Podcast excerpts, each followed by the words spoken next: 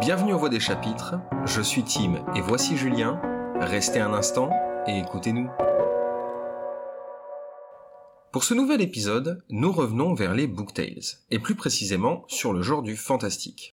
Comme nous l'avons déjà défini, le fantastique, c'est l'immersion de l'irréel dans notre réalité. Deux manières sont possibles, deux grands genres majeurs, l'horrifique et le féerique. Aujourd'hui, on va parler d'un auteur qui a su mélanger les deux pour créer un merveilleux, surprenant et captivant. Aujourd'hui, on parle de Neil Gaiman.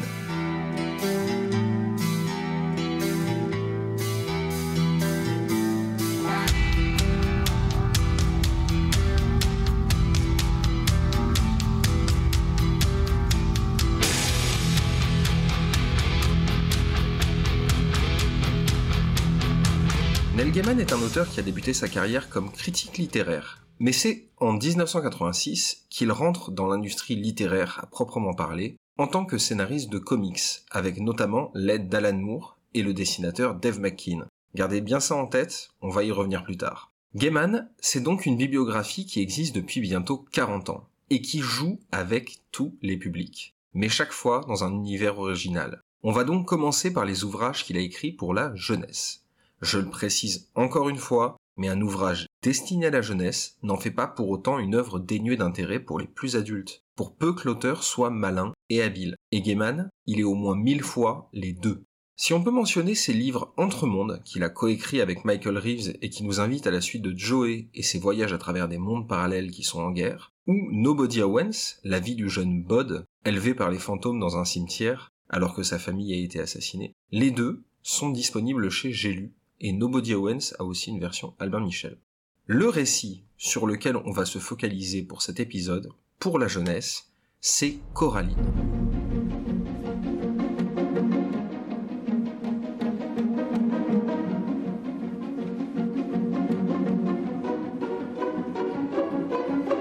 Publié en 2002 et disponible chez Albin Michel, Coraline, c'est un récit à la fois sombre et plein d'espoir. L'histoire nous présente une jeune fille, Coraline, et sa famille, qui vient de déménager et d'emménager dans une nouvelle maison.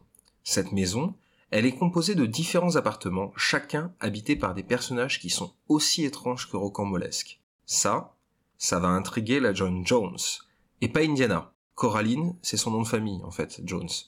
La famille Jones, donc, est peu soucieuse ou intéressée par les histoires et les actions de la jeune fille, ce qui va l'amener à partir à l'aventure.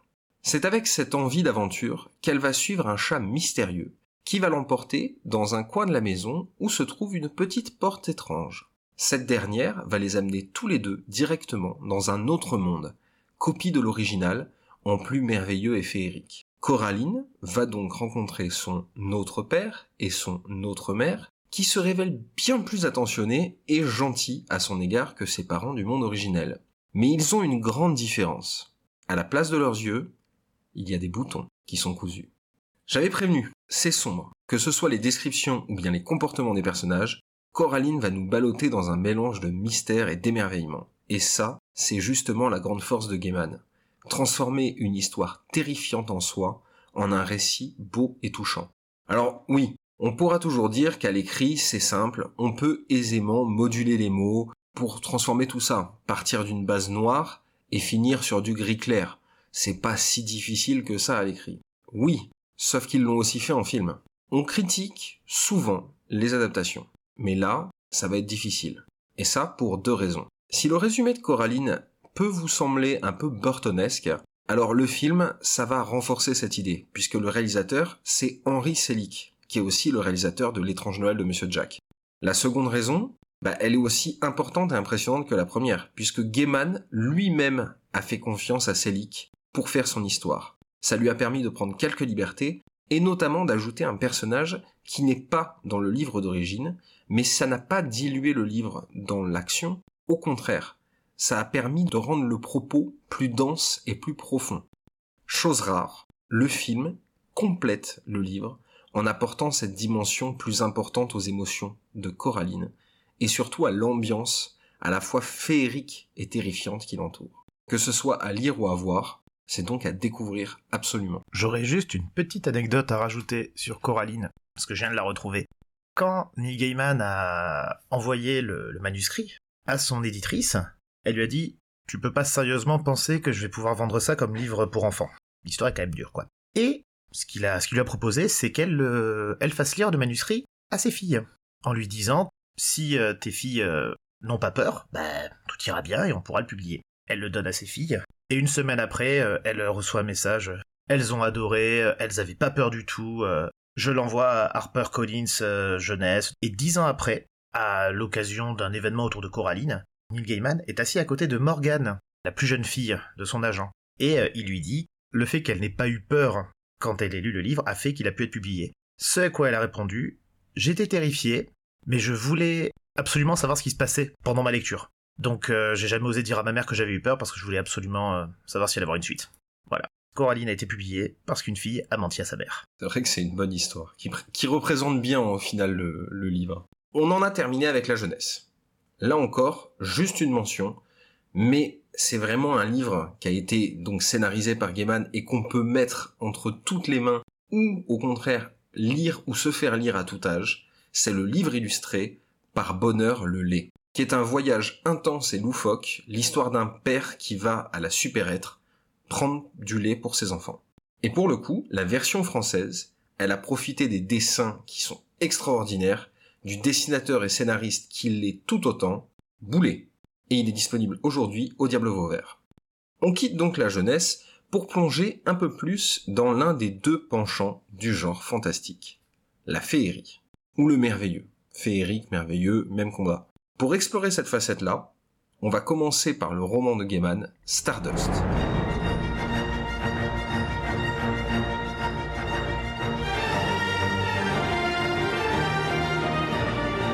en 1989, 1989, il est actuellement épuisé et on va pas s'avancer sur une possible réimpression ou un changement d'éditeur, c'est un peu compliqué en ce moment. Stardust s'est construit comme un véritable conte de fées. C'est le voyage du jeune Tristan pour retrouver l'étoile filante qui est tombée au cœur du pays des fées. Une étoile Pas sûre, puisque au vu des forces malveillantes qui essayent de la récupérer, ça pourrait être plus que ça. Stardust, c'est une vraie aventure féerique dans la veine des contes folkloriques de nos régions, avec de l'action, des combats, mais surtout de l'amour. Stardust a aussi eu droit à une adaptation de Matthew Vaughn, qui est sortie en 2007, et là encore, c'est Gaiman qui lui a fait confiance pour s'approprier le récit. Et là aussi, il a eu raison. Personnellement, j'ai vu le film avant le livre, et j'en ai des souvenirs plutôt cool, avec des sacrés second rôles et une brochette de super acteurs. C'est un vrai film d'aventure avec un côté féerique et mignon qui sied bien une histoire pour enfants où tout finit bien ce qui n'est pas vraiment le cas du livre. Finalement assez court, hein. le livre contient beaucoup moins de péripéties que le film et m'a laissé un peu sur ma faim. Le film contient quand même Robert De Niro qui joue un pirate du ciel et qui se bat un moment en tutu, je vous signale. Alors qu'il n'y a même pas de pirate dans le livre. Là encore, le film vient compléter l'œuvre originale. Le thème du fantastique féerique, il a aussi permis à Gaiman de produire l'un des romans qui m'a le plus marqué dans ce genre. L'océan au bout du chemin. Publié en 2013, disponible au Diable Vauvert et chez J'ai L'océan au bout du chemin, c'est pour moi le roman de Gaiman qui touche vraiment le lecteur, qui vient puiser dans nos émotions et nos ressentis. Par son histoire, oui, mais aussi par les réactions de ses personnages qui sont toujours justes et toujours réelles. Le narrateur de l'histoire va revenir dans sa maison natale, celle où il a grandi. Mais il se souvient plus vraiment de cette période, de tout ce qu'il a fait. Par contre, c'est en tournant un peu autour de la maison et en rencontrant des proches qu'il va se souvenir peu à peu. Il va se souvenir de l'histoire de, ces sept ans. C'est une année qu'il a enfouie au plus profond de lui-même. C'est l'année où il a rencontré et perdu sa voisine Letty Hemstock.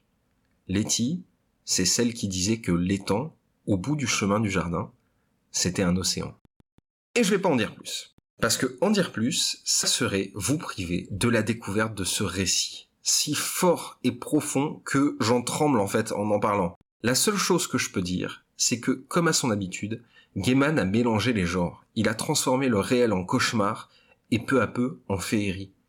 C'est avec ce roman que je suis définitivement tombé en adoration de Gaiman, choqué par la force avec laquelle cette lecture de quelques 200 pages m'ont coupé les jambes j'ai fini les larmes aux yeux, le regard dans le vide, mais le cœur gonflé d'espoir.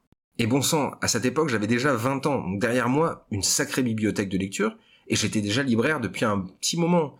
Donc il en fallait quand même beaucoup pour briser le lecteur que j'étais.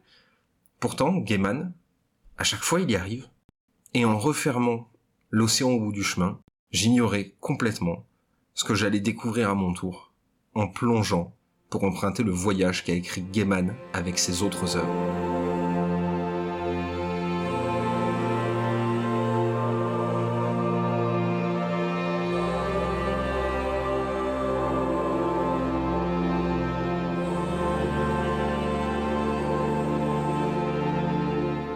Après Jeunesse et Féerie, nous allons pénétrer dans le versant plus sombre de son œuvre. Sans toucher à l'horreur, sinon je ne l'aurais pas lu, Neil Gaiman s'intéresse aux à côté de notre monde, aux créatures tapies dans l'ombre, dans des histoires où les contes folkloriques ne sont pas des histoires inventées. On commence avec Neverwhere, roman publié en 1996 et disponible chez J'ai lu et au Diable Vauvert. Richard Mayhem, employé de bureau à Londres, a une vie rangée que l'on pourrait qualifier de nulle, mais convenable. Sa vie s'anime quand il sauve une fillette nommée Porte, qui, comme son nom l'indique, peut ouvrir des portes partout et vers toutes les destinations.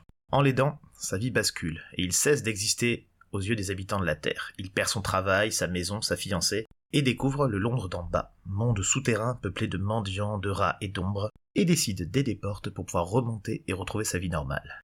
Neverwhere est une œuvre sombre et même politique. Ce monde d'en bas est une métaphore des rejetés de la société, des mendiants dans lequel Richard est relégué dès qu'il décide de sortir du chemin tracé de la banalité. En bas, le danger rôde à chaque instant, mais l'excitation est au rendez-vous.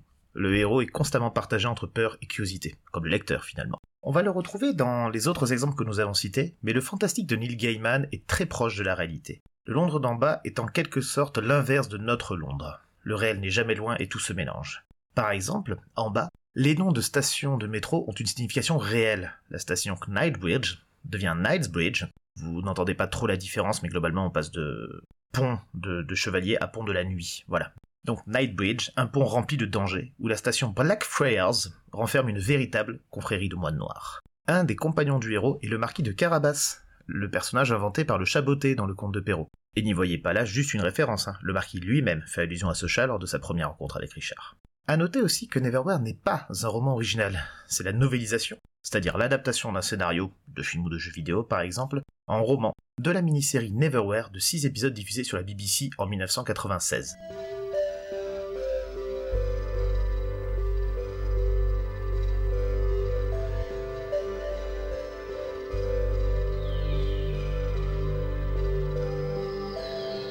Neverwhere est donc au départ une série écrite par Gaiman et ensuite adaptée en roman. Je n'ai pas vu la série originelle, mais vu que c'est la BBC dans les années 90, ça doit manquer de budget et avoir beaucoup vieilli.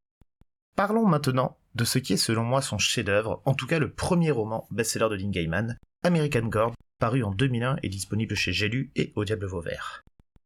L'histoire commence alors qu'Ombre, juste sorti de prison, apprend la mort de sa femme dans un accident de voiture. Désœuvré, il rencontre dans l'avion qui l'amène à l'enterrement un étrange personnage se prénommant Voyageur, qui l'embauche comme garde du corps. Une traversée des États-Unis démarre alors que Voyageur révèle sa véritable identité. Il est Odin, dieu du panthéon nordique arrivé aux États-Unis avec l'arrivée des Vikings sur la côte atlantique au début du deuxième millénaire. Il a une mission, regrouper tous les vieux dieux et affronter les nouvelles divinités de la civilisation américaine. La voiture, la télévision ou un mystérieux Monsieur Monde. Face à cette puissance, Odin a un plan, et Ombre en fait partie. Que peut faire un exotolar face au combat des dieux? Je vous invite à le découvrir. Dans l'univers d'American Gods, la divinité est liée à la croyance. Tant que des gens croient que vous êtes un dieu, ben vous êtes un dieu. Pas besoin d'adeptes, hein. juste de savoir que l'on existe c'est déjà pas mal. Même si ça ne vous rendra pas omnipotent, au moins vous resterez en vie.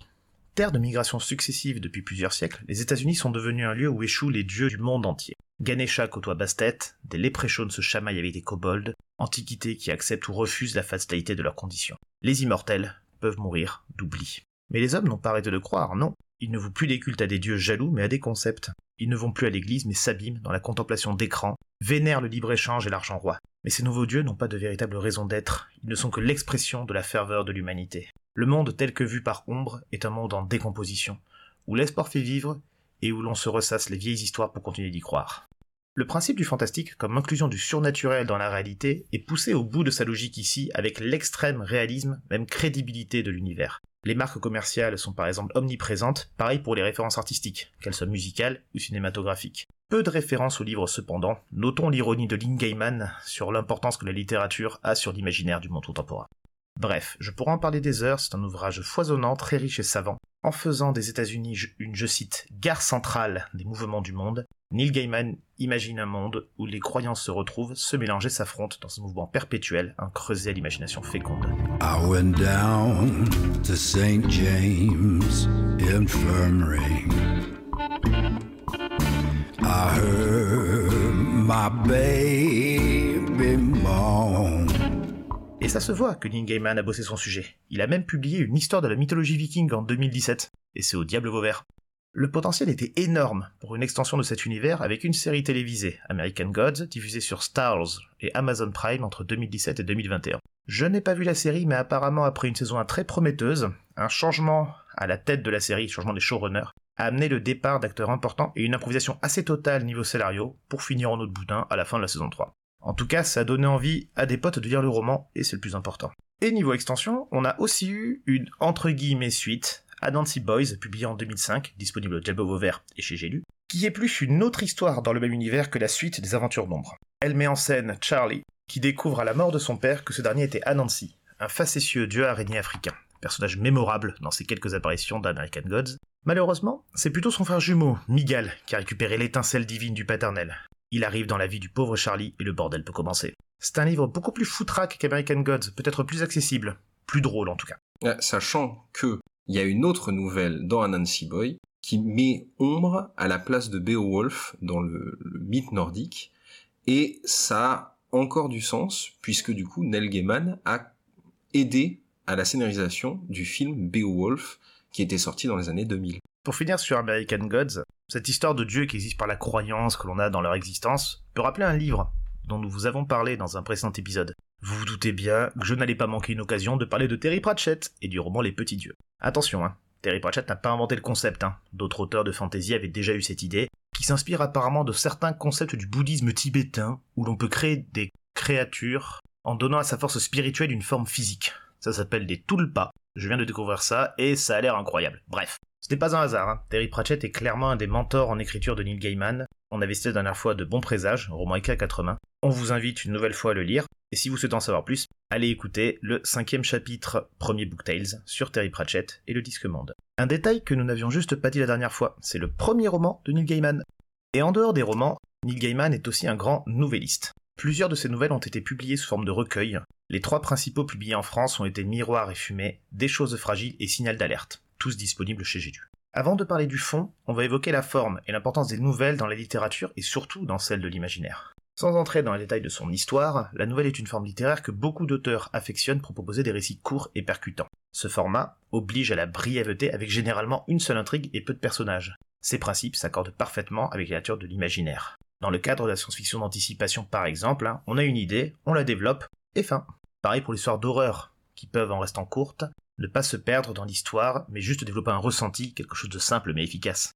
Certains auteurs ne s'y sont pas trompés, et ont fait de la nouvelle leur format de prédilection. On peut citer, car on les a déjà évoqués dans de précédents chapitres, des personnes comme Philippe Dick ou Howard Lovecraft. Appliqué au fantastique de Neil Gaiman, la forme de la nouvelle est parfaite, car on prend une situation normale, on y introduit du merveilleux, et on voit ce que ça produit. Il y a une logique très empirique là-dedans, comme une expérience scientifique. Je pense que c'est cet aspect-là, personnellement, que j'aime dans la nouvelle, cette idée d'expérimentation. Et sinon, de quoi parlent les nouvelles de Neil Gaiman? Je ne vais évidemment pas résumer chacune, chacune d'entre elles. Sachez que les trois que je vous ai cités sont des compilations chronologiques. Il n'y a pas de thème particulier. À noter aussi que, alors j'en suis sûr pour Signal d'alerte parce que c'est celui que j'ai dans les mains actuellement, mais je crois qu'il a fait pour les autres, il y a à chaque fois une petite préface qui vient donner le contexte de création de chacune des nouvelles, ce qui rend ça super intéressant. Je vous en citer quelques-unes pour que vous fassiez une idée du projet. Dans la nouvelle Chevalerie, du recueil Miroir et Fumée, une vieille dame trouve le Saint Graal chez un antiquaire. Elle voit arriver, euh, quelques jours après, Galad à sa porte, qui lui demande le calice. Le chevet de la table ronde voit face à lui son plus grand défi, convaincre une gentille petite vieille anglaise de lui donner le Graal. Malheureusement, elle ne veut pas s'en débarrasser. Elle trouve que ça fait du bien, que ça fait, c'est assez joli sur la cheminée, à côté de la photo de son vieil Henri. On a aussi une étude en verre, dans le recueil des choses fragiles, qui est un pastiche assez jouissif de Sherlock Holmes dans le monde des grands anciens. Mais un monde où les grands anciens ont gagné, attention. Si vous n'avez jamais imaginé la reine d'Angleterre en anti-poulpic, c'est le moment.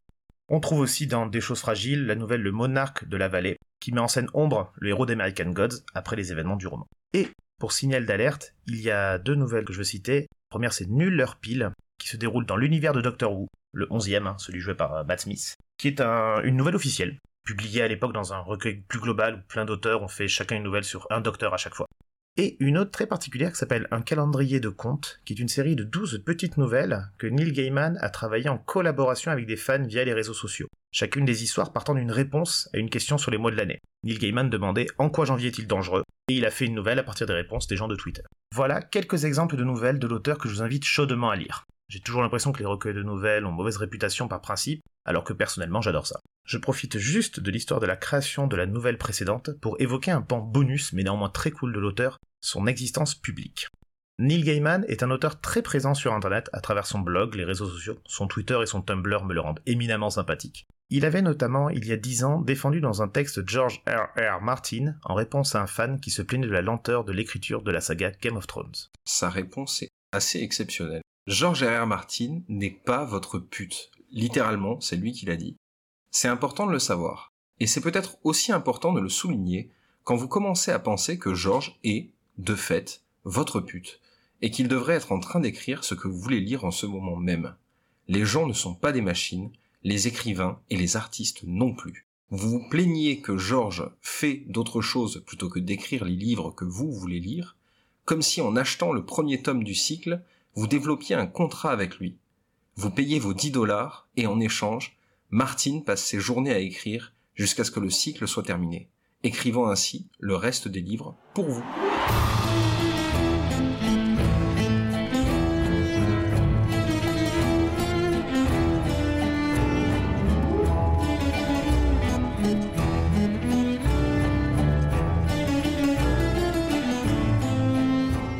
Juste mis les deux premières phrases, mais on vous met la réponse complète et le contexte de cette réponse dans la description. Cette accessibilité et cette réactivité montrent aussi le regard qu'il porte sur son œuvre et l'industrie littéraire en général. L'auteur ne doit pas se réfugier dans sa tour d'ivoire, il doit être perméable au monde et proposer une œuvre somme de toutes ses influences. Et son œuvre somme, on va aller la chercher du côté des comics. Effectivement, quand on parle Gaiman, il est nécessaire de parler comics. C'est par ce genre-là, au final, qu'il est devenu ce qu'il est aujourd'hui. Je l'ai déjà dit au début, je vous avais demandé de rester attentif à ça, mais c'est sa rencontre avec Alan Moore en 1984 qui va l'amener dans le monde littéraire. C'est Moore qui va initier Gaiman au roman graphique, qui est une méthode d'écriture qui va l'amener à produire la mini-série Orchidée Noire pour DC Comics et surtout Violent Case qu'il a fait en collaboration avec l'artiste Dave McKean. Les deux sont sortis en 1987. Alors, petit à côté, un petit point sur le roman graphique, dont on parlera de manière beaucoup plus profonde euh, dans un autre épisode. Un roman graphique, c'est quoi exactement? Le roman graphique, ou graphic novel, c'est euh, un terme qui apparaît en 1960, mais qui est popularisé en 1970 par l'auteur Will Eisner quand il publie son comics Un contrat avec Dieu. La même chose qu'à l'époque, ce terme, il définit une œuvre illustrée, donc BD, comics, manga, peu importe, il faut juste que ça soit graphique, qui s'attarde avant tout sur la complexité de la psychologie de ces personnages que sur l'action. Ce n'est pas elle, mais le ressenti des protagonistes qui compte. C'est aussi une manière subtile d'attirer un lectorat supplémentaire, pour qui les comics, BD ou manga sont des ouvrages pour les jeunes des ouvrages destinés à la jeunesse. Un roman graphique, dans l'idée, c'est avant tout un roman, c'est donc un peu plus noble. Mais ça, c'est dans l'idée. Dans les faits, ça reste une œuvre illustrée en premier lieu. Peu importe quand ça sort, que ça soit avant ou maintenant, un roman graphique, c'est une BD, un comics ou un manga avant tout. Gaiman va donc proposer chez DC des œuvres profondes et psychologiques. Après Orchidée Noire, c'est en 2009 qu'il va réitérer un tour de force avec Les Derniers Jours du Chevalier Noir, disponible actuellement chez Urban Comics, qui va parler de l'enterrement de Batman, auquel vont se retrouver tous les méchants iconiques de la série, pour se remémorer les moments intenses, les moments où ils ont combattu. Et c'est, pour le coup, une histoire qui est prenante, et qui choisit d'interpréter et de mettre en avant les points de vue des némésis de Batman, plutôt que celle du Chevalier Noir. Et il y a aussi le point de vue d'Alfred. Et ça, on va pas aller plus loin, mais c'est important. Le réel changement, il va arriver en 1988, l'année où Karen Berger, Karen Berger, alors rédactrice en chef de DC Comics, va lui demander de réinventer le mythe du marchand de sable, en y ajoutant son style et ses idées, sous la plume de Gaiman, va peu à peu prendre forme le personnage de Morpheus, le marchand de sable, le Sandman.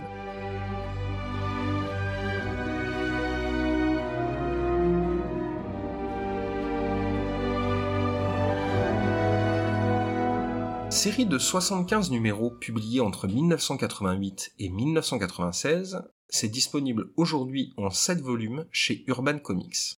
Sandman, c'est LA plus grosse série de comics produite par Gaiman, avec des dessinateurs qui sont différents et qui vont succéder tout au long de la série, mais toujours une couverture de Dave McKean. Comme un grand livre de contes, Gaiman présente un univers où existent les infinis, des êtres au pouvoir divin qui sont la représentation anthropomorphique, donc qui a forme humaine, des concepts propres à l'humanité. Destin, mort, désespoir, désir, délire, destruction et rêve vont donc prendre forme pour juguler ou bien amener les êtres humains sur certains chemins. Mais celui qui nous intéresse, c'est Rêve, ou Dream, ou Morpheus donc. En 1916, un occultiste décide d'invoquer la mort, de la soumettre, pour avoir accès à l'immortalité. Son rituel, il va marcher. Il réussit à invoquer un être au pouvoir divin qui va agir avec facilité sur l'ensemble de l'univers. Mais manque de bol, c'est pas la mort, c'est rêve. Peu importe. Si l'immortalité n'est pas accessible, à ce moment-là, on va quand même l'enchaîner et l'emprisonner, le dépouiller de tout ce qu'il a, de tous ses artefacts magiques, qui vont servir au final à son geôlier. Nu, faible, mais inflexible, on ne peut tuer un concept. Il ne craint pas le temps, il observe, veille, et il attend le moment où il pourra se libérer. Et ce moment, bah, il va arriver, mais 72 ans après, donc en 1988. Le Seigneur des rêves se libère de sa prison pour se rendre compte de l'impact de son absence sur son royaume, le royaume des rêves, mais aussi sur les rêveurs et au final sur le monde. Pour réparer ça, il n'y a qu'une seule solution. Il va devoir retrouver ses artefacts. Comme je le disais plus tôt, Sandman, c'est un livre de contes, avec un fil rouge qui va se tisser entre les différents contes si les premiers vont donc concerner l'emprisonnement de Morpheus, les suivants vont concerner la recherche de cet artefact, mais on va pouvoir régulièrement voir la trame principale coupée par des histoires annexes qui vont permettre de mieux comprendre l'impact que le personnage a eu sur le monde, mais aussi les impacts que le monde et les humains ont eu sur lui. Je prends pour exemple l'histoire du Paris. À l'époque médiévale, le Seigneur des rêves rencontre un homme qui prétend qu'il ne va pas mourir. Pas parce qu'il est immortel, mais parce qu'il ne voit pas l'intérêt de la mort. Amusé, Morpheus va lui proposer un pari, grâce à sa sœur, il lui octroie l'immortalité, et il propose à Robert Hobb Gadling de se retrouver tous les cent ans pour savoir s'il veut continuer le pari, continuer à vivre ou au contraire arrêter et mourir. J'en dis pas plus, mais là encore, Gaiman fait très fort, en nous plongeant dans ce qui fait de l'humain l'humain.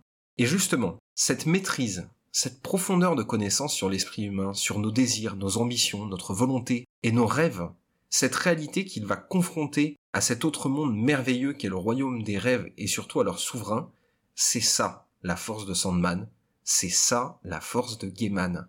Ce qui rend le comic si attirant et captivant, c'est les imbrications psychologiques qu'il met en place pour nous offrir une morale, une vision du monde, mais surtout un rêve, parce qu'au final, le rêve, c'est aussi l'espoir.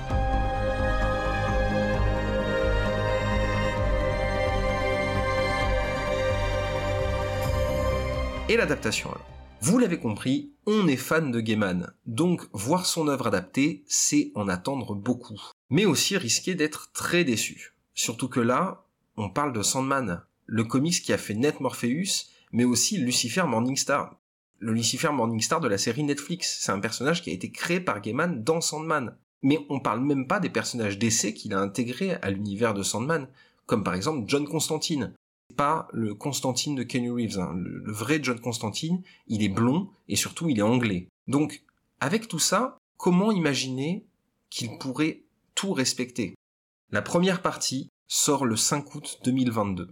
10 épisodes et un de plus en guise de spin-off. Le frisson est là. Des changements ont eu lieu. John Constantine devient Johanna Constantine. Aïe. Un de mes personnages préférés, qui est modifié, ça, ça m'a fait peur. La première partie de la série représente le premier volume en 10 épisodes d'une heure. Hmm. Là encore, ils ont dû couper des passages importants. En vérité, deux jours. Il m'a fallu exactement deux jours pour dévorer ou binge-watcher cette série. Elle a un cast éblouissant, un respect total de l'œuvre de Gaiman, et c'est normal, il a aidé à la scénarisation et à la réalisation.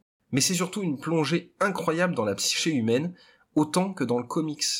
Et vous allez me dire, Constantine alors Bah pour le coup, Jenna Coleman, elle a réussi, pour moi, un vrai tour de force. Elle a interprété avec brio Johanna Constantine. Et elle a prouvé que, au final, John ou Johanna, peu importe, au final, c'est Constantine. L'avis qu'on a sur Gaiman, il est purement subjectif. En même temps, pourquoi est-ce qu'on ferait un épisode entier si ça n'était pas le cas? Mais il y a quand même des choses qui sont immuables. Neil Gaiman est et restera l'un des plus grands auteurs de fantastique que nous a fourni ce siècle, de par ses connaissances, sa compréhension de l'humanité et surtout sa volonté profonde d'utiliser notre monde et notre psychologie pour la mêler à du féerique. Sa capacité à mélanger frisson et émerveillement, au final, c'est le fruit de tout ça. Et ça prouve que Neil Gaiman n'est pas qu'un grand auteur. C'est avant tout l'un des plus incroyables conteurs. C'est le maître du merveilleux. On espère que ça vous a donné envie de découvrir ou de redécouvrir les titres de Gaiman, que ce soit en les lisant ou en les regardant. N'hésitez pas à nous dire dans les commentaires les œuvres de Gaiman que vous avez préférées, ça pourrait être l'occasion de les présenter dans les échos. On vous invite donc à nous retrouver dans deux semaines pour le prochain épisode. Vous serez les bienvenus. Au revoir des chapitres.